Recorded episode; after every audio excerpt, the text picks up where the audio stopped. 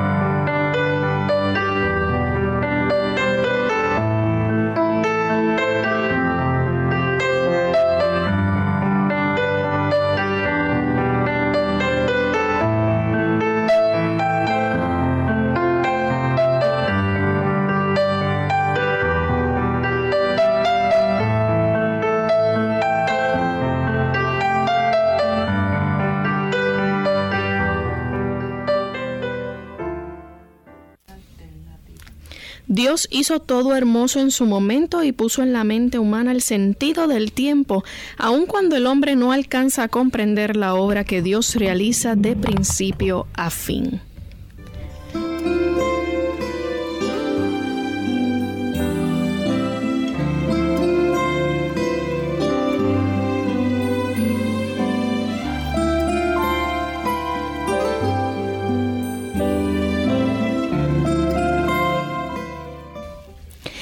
Bienvenidos amigos a Clínica Abierta. Nos sentimos muy contentos nuevamente de poder llegar hasta ustedes en el día de hoy.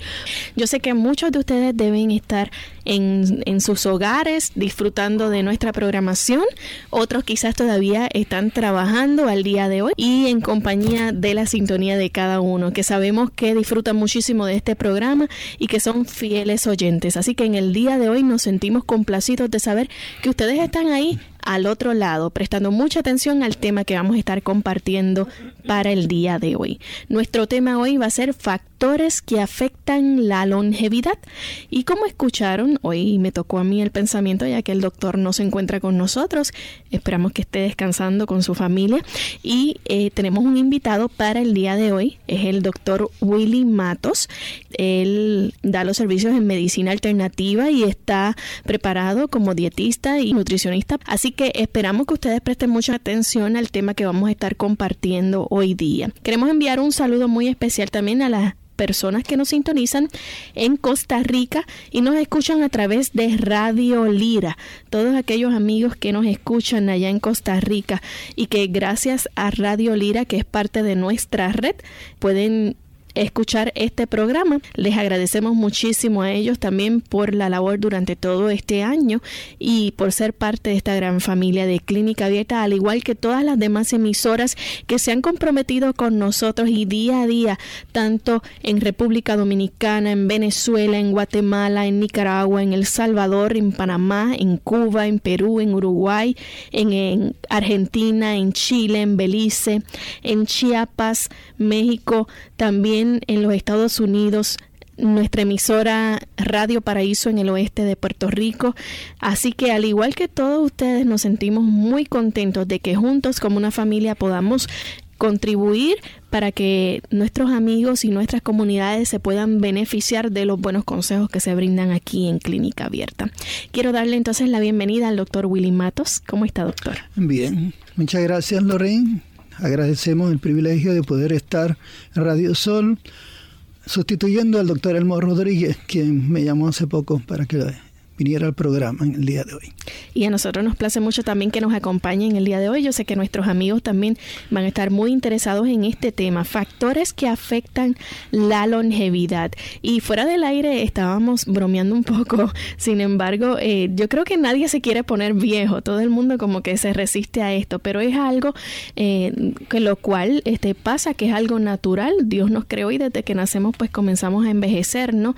Eh, primeramente, la longevidad. ¿Qué significa la longevidad? Bien, antes de comenzar con nuestro tema, quisiera referirnos a un versículo de la Biblia donde el salmista David dice, enséñanos a contar nuestros días para que traigamos al corazón sabiduría. Dios desea que nosotros podamos encontrar sabiduría a medida que pasan nuestros años, que podamos vivirlos plenamente, que podamos disfrutar de ese periodo de tiempo que Dios nos ha dado. La longevidad también se usa el término esperanza de vida. Es un concepto que corresponde a los estudios demográficos, pero no se trata solamente de dicho aspecto sociológico. En general, tiene que ver con la duración de vida de un ser humano o de un organismo biológico y se utiliza con más frecuencia en referencia a la ancianidad o a la edad de un ser vivo. Entonces, eh, ¿desde cuándo se habla o hay referencias en la historia sobre la longevidad? Bueno, hay una notable declaración de Diógenes Laercio para el año 250 a.C., que es la más antigua referencia acerca de la longevidad centenaria aceptada por la ciencia. Diógenes declaró que el astrónomo Hiparco de Nicea aseguraba que el filósofo Demócrito de Abdera había vivido 109 años. Otras referencias de otros pensadores de la antigüedad griega corroboran el dato de que Demócrito había vivido más de 100 años, y la posibilidad de que ello sea cierto también es respaldada por el dato que la mayoría de los filósofos de la antigua Grecia vivieron más de 90 años. Algunos ejemplos de ello fueron Genófanes de Colofón, Pirrón de Elías y Eratóstenes de Sirene. Eh, ¿Qué es la esperanza de vida y cuáles son los factores que la determinan? La esperanza de vida es el promedio de la cantidad de años que vive una cierta población en un cierto periodo de tiempo y se ve influenciada por factores como la calidad de la medicina, la higiene, las guerras, etc., si bien actualmente se suele referir únicamente a las personas que tienen una muerte no violenta, y es utilizada por los sociólogos para medir el grado de desarrollo de un país pero los datos pueden ser relativos, porque pueden ser alterados por guerras, epidemias, violencia y otros fenómenos diferentes a los indicadores económicos. ¿Quiénes son las personas entonces más viejas en los tiempos recientes? Bueno, las personas que sobrepasan los 100 años no son solo del interés científico, sino también del público en general, que está interesado en alargar de manera saludable sus años de vida. El grupo gerontológico de investigación, fundado entre el 1990 y 1992 en Los Ángeles, busca personas que hayan superado los 110 años de edad y ha incluido el nombre de las siguientes personas. En primer lugar, encontramos a Jean Calment, quien vivió entre los años 1875 y 1997. Es la persona de la contemporaneidad que ha sido científicamente documentada que vivió exactamente 122 años y 164 días. En segundo lugar, tenemos a Shigechibo Izumi, que es el varón que el libro Guinness de récord mundiales reconoce hasta el presente como el que más años ha vivido. Vivió 120 años y 237 días, aunque el año de su nacimiento es discutido. En tercer lugar tenemos a Christian Mortensen, si la edad de Izumi es discutida por la carencia de documentos sobre su año de nacimiento, la de Mortensen lo pone como el varón que más años ha vivido y cuyos documentos están en regla. Vivió 115 años y 252 días. ¿Qué factores han afectado entonces la longevidad desde los primeros pobladores de este planeta? Bueno, hemos visto que cuando Dios creó al mundo lo hizo perfecto y e hizo al hombre para que éste viviera eternamente. Sabemos que luego que el hombre perdió esa, esa bendición que Dios le había dado de tener vida eterna, el hombre comenzó a morir, comenzó a degenerarse. Sin embargo, de acuerdo al registro bíblico, eh, la gente desde Adán hasta las generaciones que llegaron al diluvio fueron reduciendo su largo de vida desde cientos de años, por ejemplo, desde Adán 930, Matusalén 969, etc. Toda esa gente antes del diluvio vivieron cientos de años, cosa que no es común ahora. Pero una vez llegó el diluvio hubo un cambio, porque ya el hombre no seguía la dieta que originalmente Dios le había dado, que consistía mayormente de frutas, de vegetales, de nueces, de granos.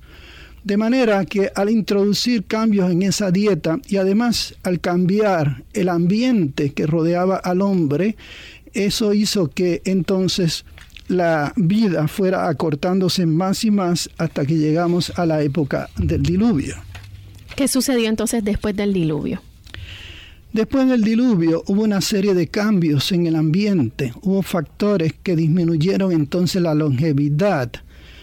Hubo un colapso de la cubierta de agua de la tierra, seguramente vaporizada, que rodeaba la tierra a modo de un filtro y de cubierta invernadero, que le daría al mundo antediluviano un clima subtropical de polo norte a polo sur, o sea que toda la tierra tenía un solo clima. Una vez el diluvio llega, cambia toda esta climatología. La intensa conmoción de los fondos marinos hizo que la apertura de innumerables bocas volcánicas arrojaran lava sobre la Tierra, gases, provocando una terrible actividad tectónica que también produjo cambios en la Tierra. El campo magnético de la Tierra también fue variando en forma progresiva, lo que produjo también cambios genéticos en el hombre, de manera que esto también fue un tercer factor que afectó al hombre. Y finalmente la capa de dióxido de carbono que también se alteró en la atmósfera en grandes cantidades, aumentando la acidez de la sangre del hombre y haciendo que ocurrieran ciertos cambios en los minerales. De manera que esto fue debilitando al hombre hasta que encontramos que de unos 900 y pico de años que tenemos la gente antediluviana, ahora para el tiempo de Noé y su familia se redujo a unos 600 y, y luego progresivamente hasta unos 300, 200 y ciento y pico de años. Así que vemos que otro factor que hubo una vez ocurre el diluvio fue el cambio en la dieta. Cuando el hombre comienza a comer carne de animales debido a la escasez de alimento, esto provocó también una reducción en la vida porque la carne no era un alimento sano, no fue un alimento que Dios le dijo al hombre que ingiriera al principio. Y por lo tanto, el, introducir una dieta diferente hizo que además de los cambios climáticos y los cambios en el ambiente produjera una reducción dramática en la longevidad del hombre. Vamos a hacer nuestra primera pausa y al regreso vamos a continuar con este interesante tema, los factores que afectan la longevidad. El organismo humano es una maquinaria bien maravillosa, pero se puede abusar de ella. La transformación del alimento en sangre buena es un extraordinario proceso y todo ser humano debería estar informado respecto de este asunto.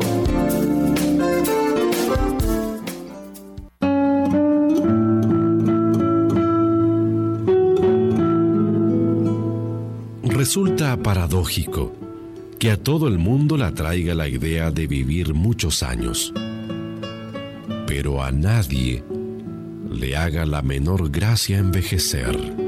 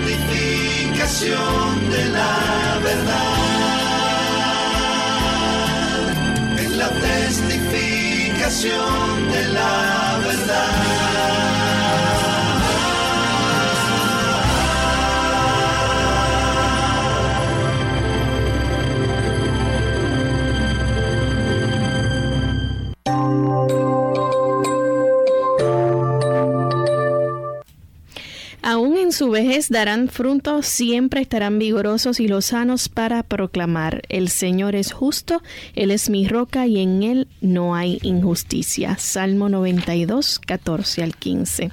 Hoy en nuestro tema de clínica abierta estamos tratando los factores que afectan la longevidad. Tenemos a nuestro invitado, el doctor Willy Matos.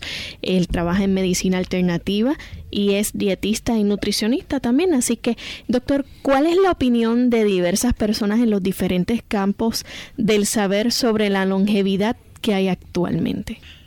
Bueno, vamos a considerar en este momento algunas citas de personas en el ambiente de las ciencias y de otras disciplinas que han hablado sobre este tema de la longevidad. La psicóloga Stephanie Brown dijo, las personas mayores con comportamiento altruistas tienen un 60% más de posibilidades de prolongar la vida que las que tienen actitudes egoístas. De manera que vemos que un factor que puede afectar la longevidad es nuestro espíritu de gratitud, nuestro espíritu de de cómo ver las cosas de la vida y cómo nos comportamos. Es decir, ¿somos egoístas o somos altruistas? Decía también otra persona que las personas de edad deberían poder buscar y desarrollar oportunidades de servicio a la comunidad y actuar como voluntarios en posiciones adecuadas a sus intereses y capacidades. Esto fue escrito en los principios de las Naciones Unidas a favor de las personas de edad, una recomendación de que busquen ser útiles, porque cuando se sienten útiles esas personas, eso favorece su espíritu y va a ayudarles a vivir más felices y por lo tanto más prolongadamente. En una revista médica sobre hipertensión, el Annual Journal of Epidemiology, de 1996 dice que aunque es fácil culpar de un envejecimiento debilitado a los genes, el argumento genético se disuelve cuando se han hecho estudios en gemelos criados en medio ambientes separados. Es decir, que aunque hay unos factores genéticos, eh, el hecho es que cuando los confrontamos con el ambiente, vemos que el, ambiente también es determinante en cuanto a cómo va a ser nuestra vida. En la revista Llama de la Asociación Médica Americana de 1997 se dice que se supone que si a un ser humano lo pusiéramos en condiciones perfectas, viviría sanamente hasta los 125 años de edad en promedio.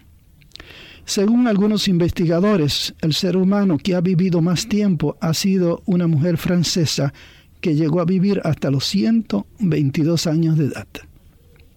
Y en la revista de Medicina Preventiva de 1992 se nos dice que también hemos sabido durante años que la gente físicamente activa tiene una esperanza de vida que es en promedio siete años más larga que la de la gente sedentaria.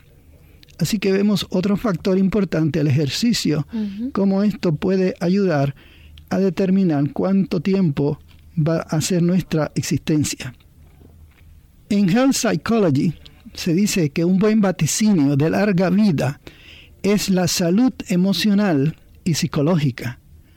Varios investigadores han encontrado que los problemas de salud mental están fuertemente relacionados con las muertes por lesiones o enfermedades cardiovasculares. Pensamos que hemos hallado características también en el matrimonio que tienen impacto en la salud y la longevidad de las personas. Y las personas obesas podrían vivir menos.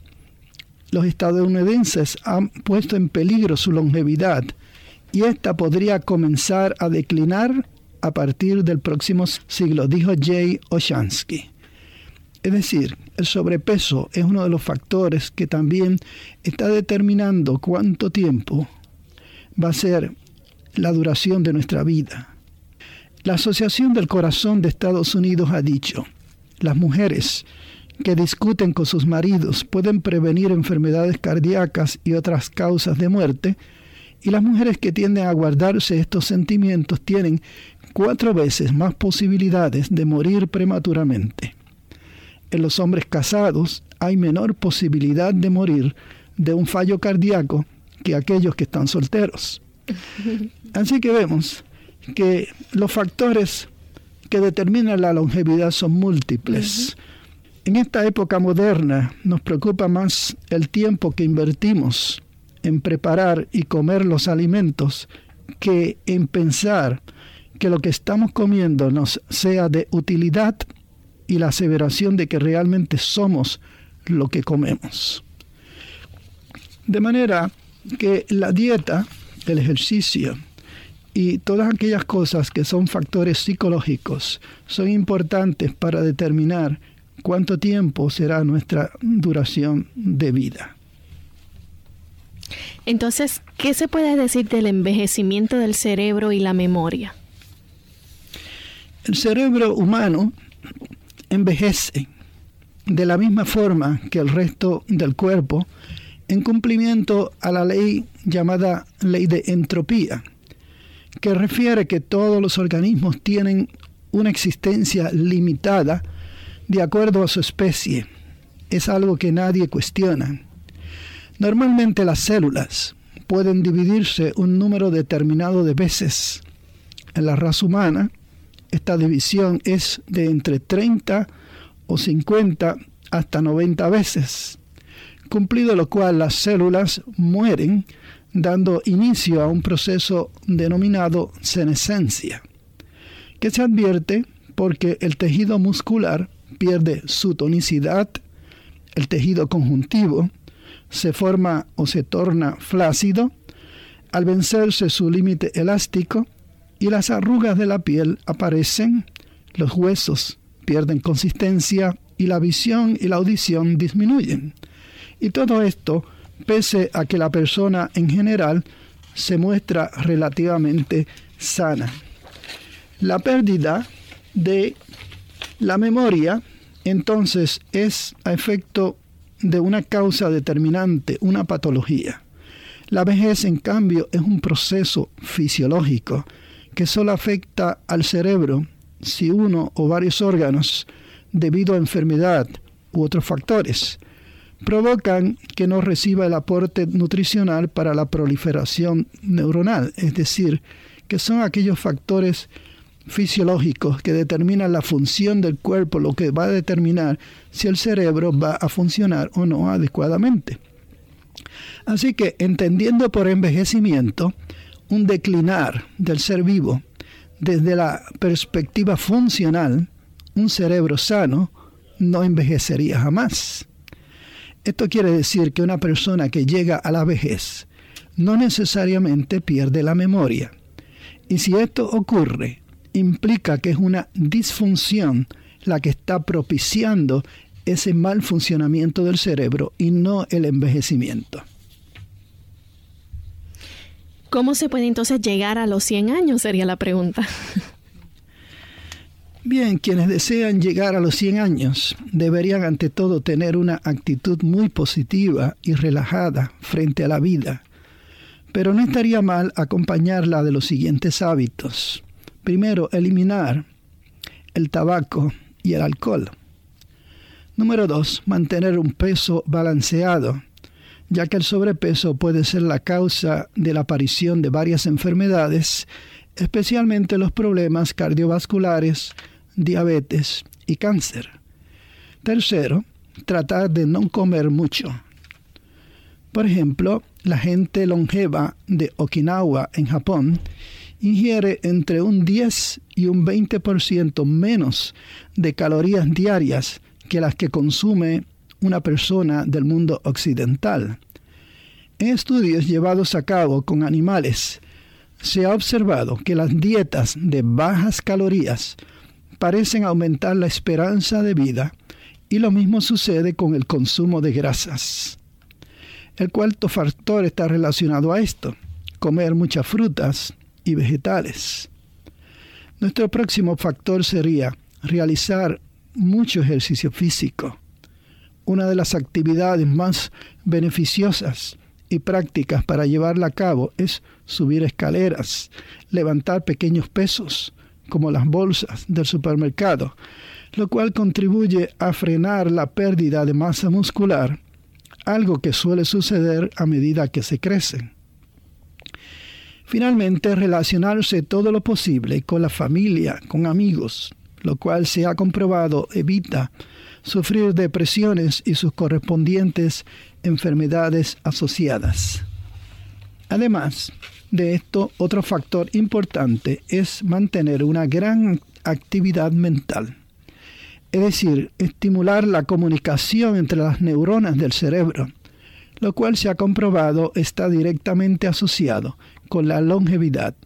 Para esto ayuda mucho la lectura, la resolución de crucigramas o palabras cruzadas, acertijos, problemas lógicos y otro tipo de material que ayuda a crear esta interacción de las neuronas del cerebro.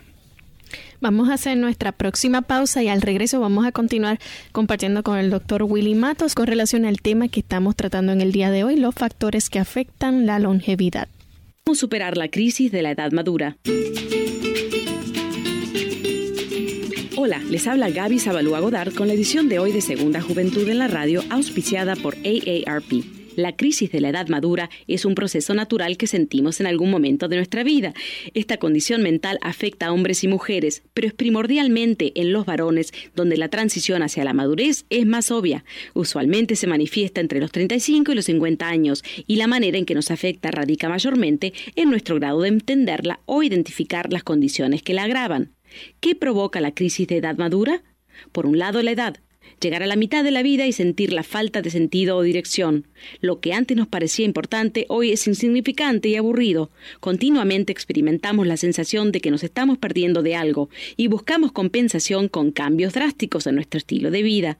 Otra causa que pueden identificarla son los problemas de salud, la muerte de un ser querido o la inevitable partida de los hijos. Aquí lo más importante no es la crisis en sí, sino la forma en que la manejamos. En la siguiente edición escucha más sobre los pequeños cambios de nuestro estilo de vida que pueden ayudar a hacer más llevadera esta transición a la madurez. El patrocinio de AARP hace posible nuestro programa. Para más información, visite www.aarpsegundajuventud.org www.aarpsegundajuventud.org Clínica Abierta. Éxodo 20:12 dice, honra a tu padre y a tu madre para que disfrutes de una larga vida en la tierra que te da el Señor tu Dios. Hoy estamos compartiendo el tema de los factores que afectan la longevidad con el doctor Willy Matos. Doctor, ¿qué en cuanto a la dieta de la longevidad?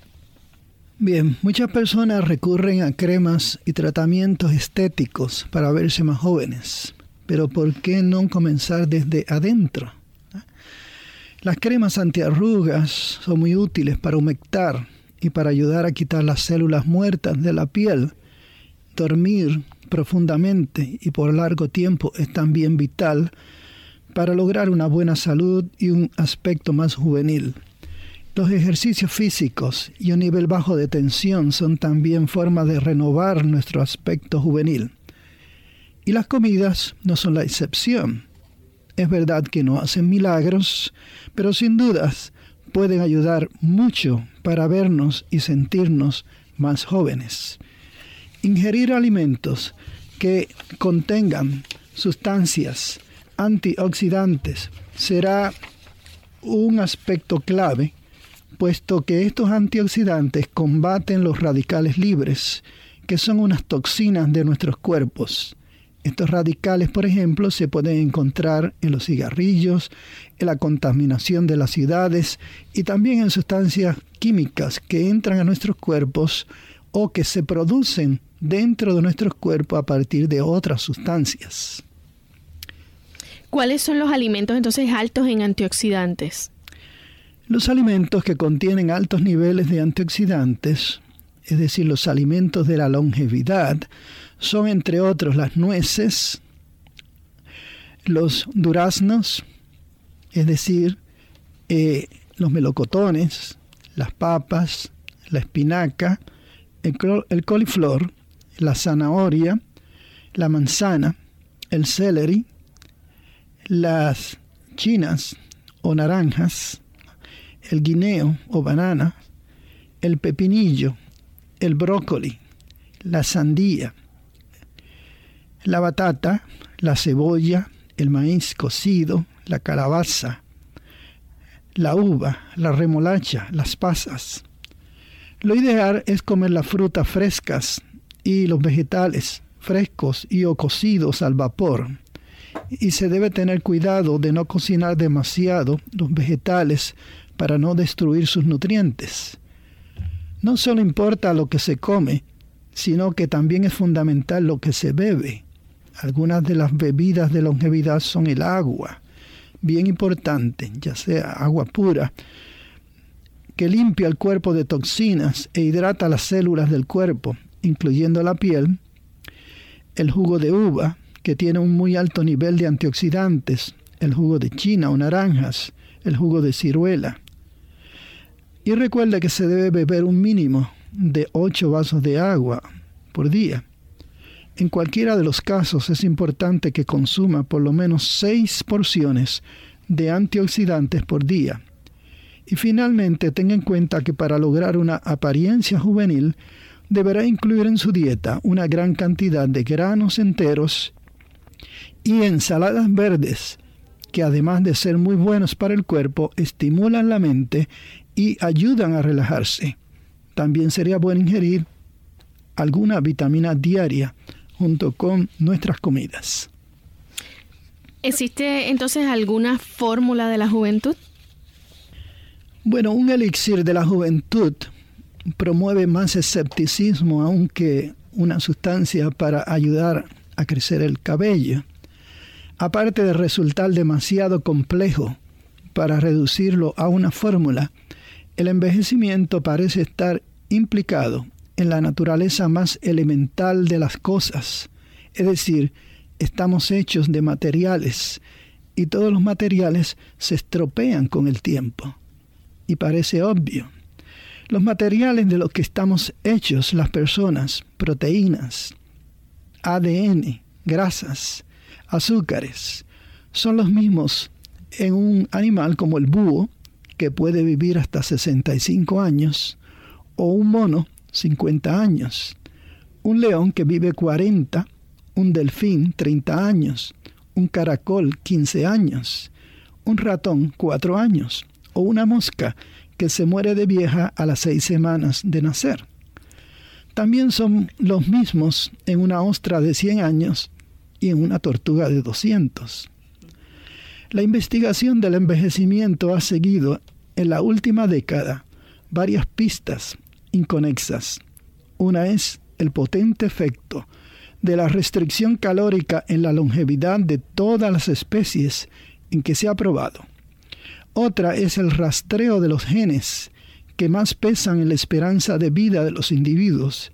Y otra es que las grandes causas de la mortalidad en la edad avanzada, es decir, la diabetes, el corazón, el cáncer, parecen cada vez más inseparables de la biología, de la senescencia en su lógica más profunda. Entonces, ¿qué son las sirtuinas? Bien, habíamos hablado, Lorena y yo, acerca de unas proteínas llamadas sirtuinas. Los científicos se han dado cuenta ahora de que las tres pistas que mencionamos convergen en el mismo lugar. El nexo tiene relación con unas proteínas llamadas sirtuinas. El componente beneficioso de la uva, es decir, que encontramos en la cáscara de la uva, también en las semillas, el resveratrol, es un activador natural de las sirtuinas y ha inspirado una nueva generación de moléculas hasta mil veces más potentes que el compuesto original, algunas ya en ensayos clínicos de fase 2 y se llaman activadores de las sirtuinas. Pueden ser el primer elixir de la juventud. La compañía GlaxoSmithKline ha invertido cerca de mil millones de dólares en activadores de las sirtuinas explica el codirector del Laboratorio de Biología Molecular del Envejecimiento de la Universidad de Harvard, el doctor David Sinclair.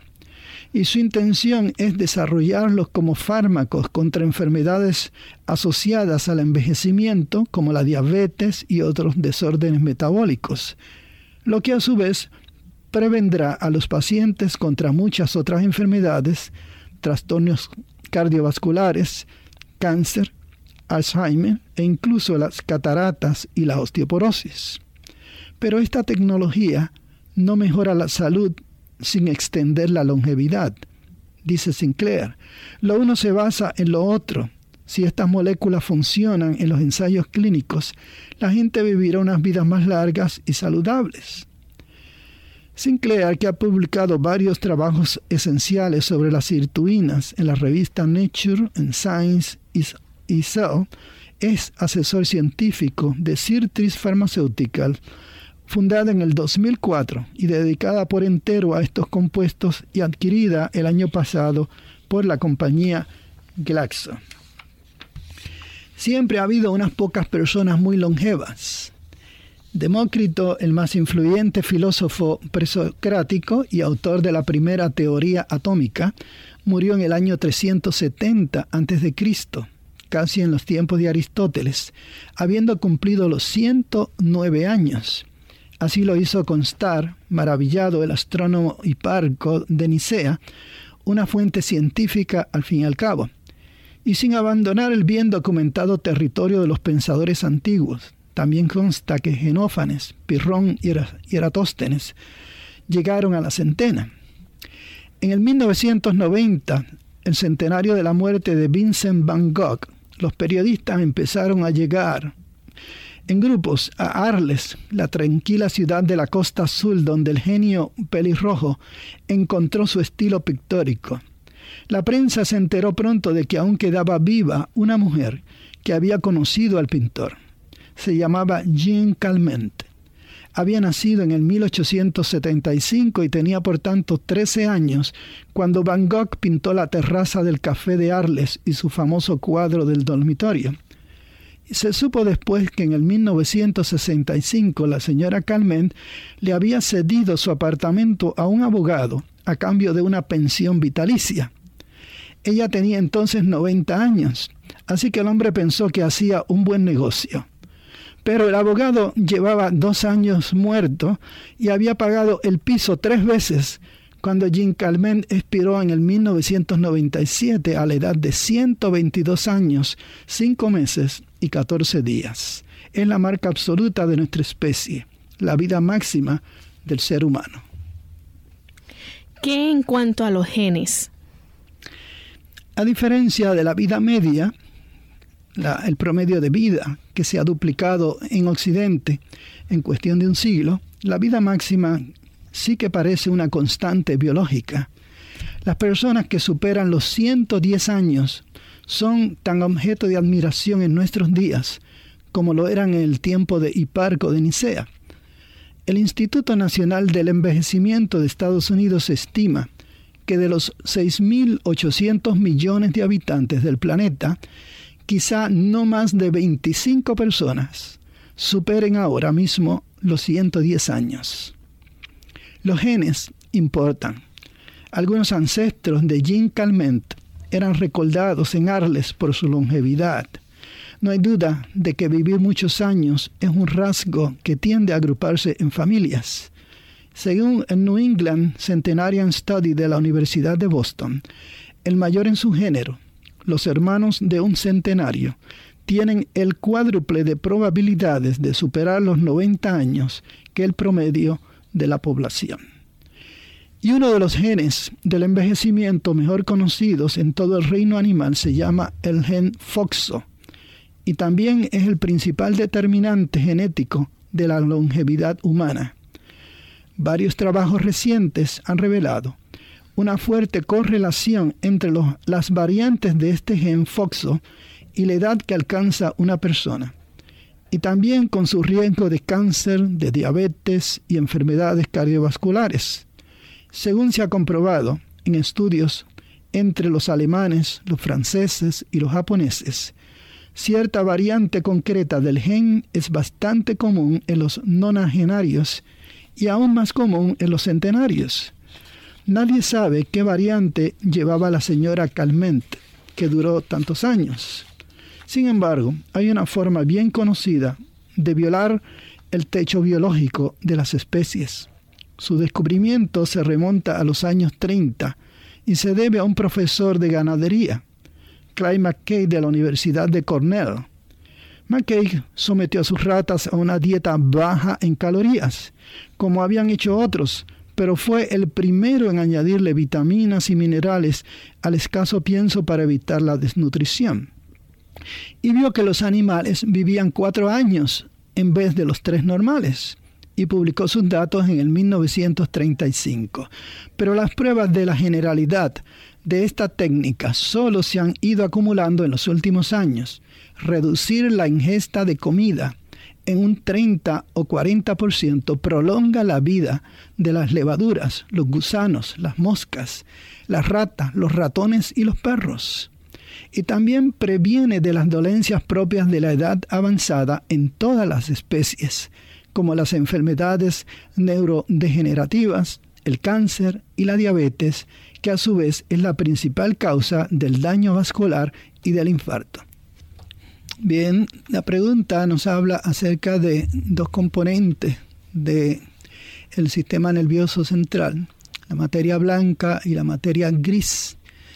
Básicamente la diferencia entre una y otra es que una está compuesta mayormente de cuerpos celulares, la otra está compuesta de las ramificaciones de estas células, de, las neuronas, que son las que transmiten los impulsos nerviosos de una célula a otra para comunicar información.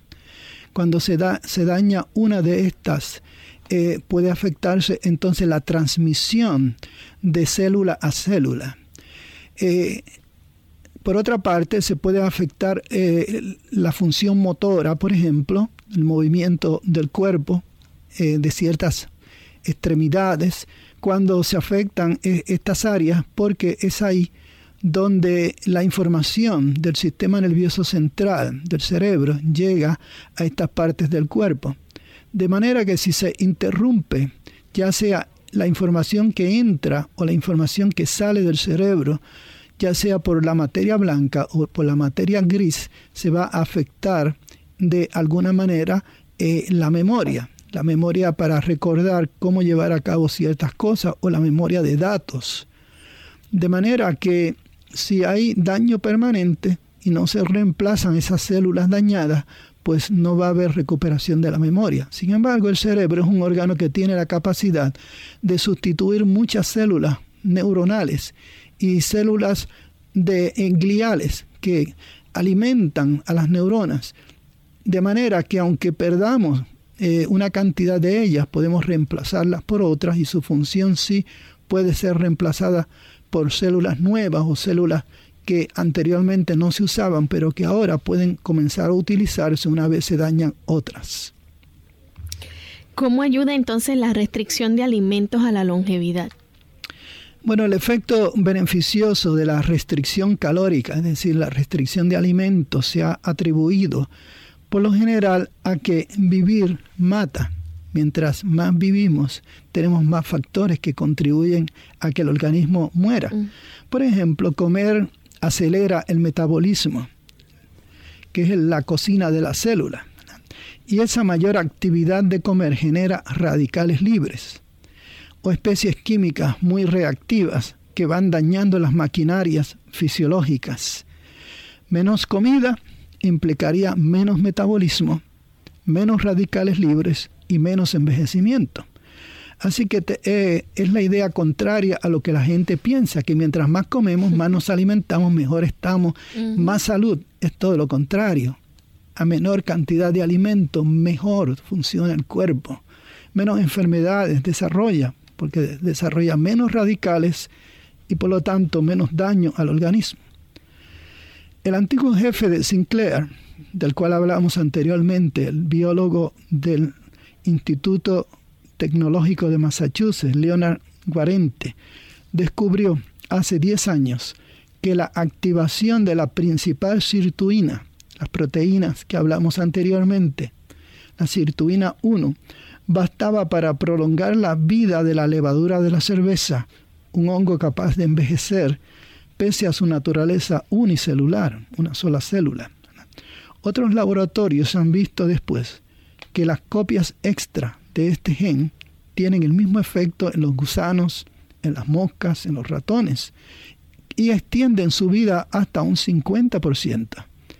Que un solo gen aumente la longevidad en organismos tan separados es la clase de evidencia que apunta a un regulador clave del proceso. Guarente y Sinclair vieron que esta sirtuina es una proteína capaz de modificar a muchas otras proteínas y que lo hace en respuesta al indicador universal del estado energético de toda célula. Un derivado de la vitamina B3 llamado el NAD, NAD. Eso le indicó que esta proteína, esta sirtuina, podía ser el buscado nexo entre los genes de la longevidad y los hasta entonces misteriosos efectos de la restricción calórica. Y la hipótesis recibió un respaldo decisivo cuando Per Puigserver del Instituto del Cáncer de la Universidad de Harvard demostró que al restringir a los alimentos, la restricción calórica eleva los niveles de NAT en el hígado de los mamíferos, lo que a su vez estimula la actividad de las sirtuinas, ¿A qué se debe esta conexión entre la longevidad y la escasez de comida? La única causa que puede explicar ese conservado proceso de envejecimiento es que esté controlado por un programa genético. La misma explicación se puede dar a los efectos universales de la restricción calórica sobre la longevidad porque la escasez de nutrientes controla la actividad de esos mismos genes conservados Así que las sirtuinas son genes de la supervivencia, dice Sinclair. Doctor, entonces, ¿puede decirnos algo sobre Vilcabamba? Sí, cómo no. Vilcabamba es una ciudad que se encuentra en el Ecuador. Es una villa localizada en un valle elevado y este valle de Vilcabamba es extremadamente inaccesible y está por lo tanto protegido de muchas influencias modernas. O sea, allí no llegan alimentos preempaquetados, no llegan preservativos. Al igual que la, gente de, de los UNSAS. Los habitantes de Vilcabamba ha hecho reclamos de vidas largas y más importantemente de salud a través de toda su vida. La gente de Vilcabamba, de este valle, han sido estudiados por los científicos desde los años de 1950 y se dice por la National Geographic, el Reader Digest eh, y de, otras entidades que los miembros de esta comunidad eh, se ha encontrado que ellos no padecen o padecen muy poco de enfermedades crónicas. ¿Cómo se mantienen saludables a una edad tan avanzada? En una conferencia internacional de 1978, llegó a la, conclusión que se debe a que estas personas son delgadas, siguen una dieta eh, baja en colesterol, tienen un nivel, nivel de actividad muy alto, comen mayormente vegetales frescos cogidos del jardín, comidos el mismo día, también comen frutas de los árboles, granos integrales, semillas y nueces son parte de su dieta. Prácticamente no consumen productos animales en su dieta y no consumen alimentos que han sido mantenidos por mucho tiempo. No hay nada como ejercicio eh, en esa cultura, simplemente ellos viven sus vidas eh, subiendo a través de las colinas, estas montañas, cosechando sus alimentos, cultivando vegetales, cogiendo frutas. Esa es la actividad eh, que llena sus vidas. Y otra cosa, y un factor final importante, es cómo son tratados los ancianos de forma maravillosa. La edad es vista como algo eh, peculiar, de gracia, y la gente respeta a las personas mayores. Así que se ha dicho que Vilcabamba actualmente eh, la gente está llegando a una edad avanzada, y, pero mientras más eh, avanza en su vida, eh, se notan todavía más saludables. Así que Vilcabamba, al igual que la gente de los UNSA, son un ejemplo de cómo podemos tener vidas largas y saludables. Yo creo que usted lo ha dicho todo, doctor, y lo ha resumido en, esta última pregunta. Así que nuestros amigos que pudieron disfrutar del tema de hoy, yo creo que hay muchos elementos que debemos tomar en cuenta si usted quiere gozar de buena salud y una buena longevidad. Hay factores que nos afectan directa e indirectamente. Así que tenemos que poner todo lo que esté de nuestra parte para nosotros gozar de buena salud y durar un poquito más de tiempo hasta que el Señor disponga.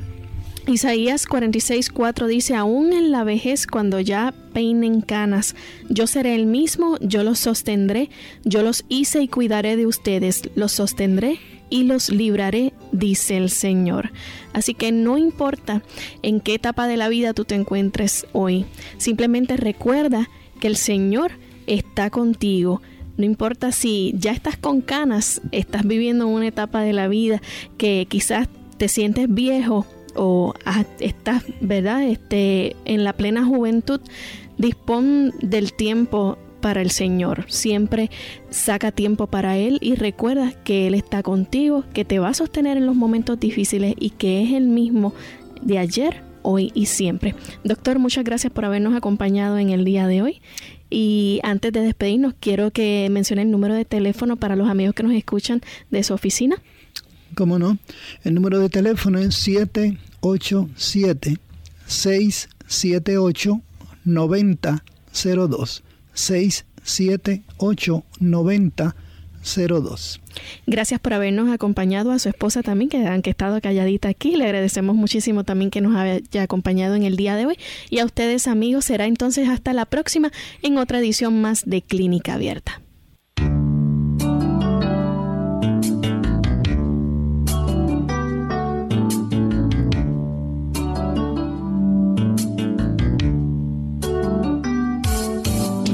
Clínica Abierta no es nuestra intención sustituir el diagnóstico médico. Antes de poner en práctica cualquier consejo brindado en este programa, usted debe consultar con su médico. Envíenos sus preguntas y opiniones a la siguiente dirección. Programa Clínica Abierta. Bio Box 29027. San Juan, Puerto Rico 00929 o bien al correo electrónico clínica abierta arroba radiosol.org. Hasta la próxima.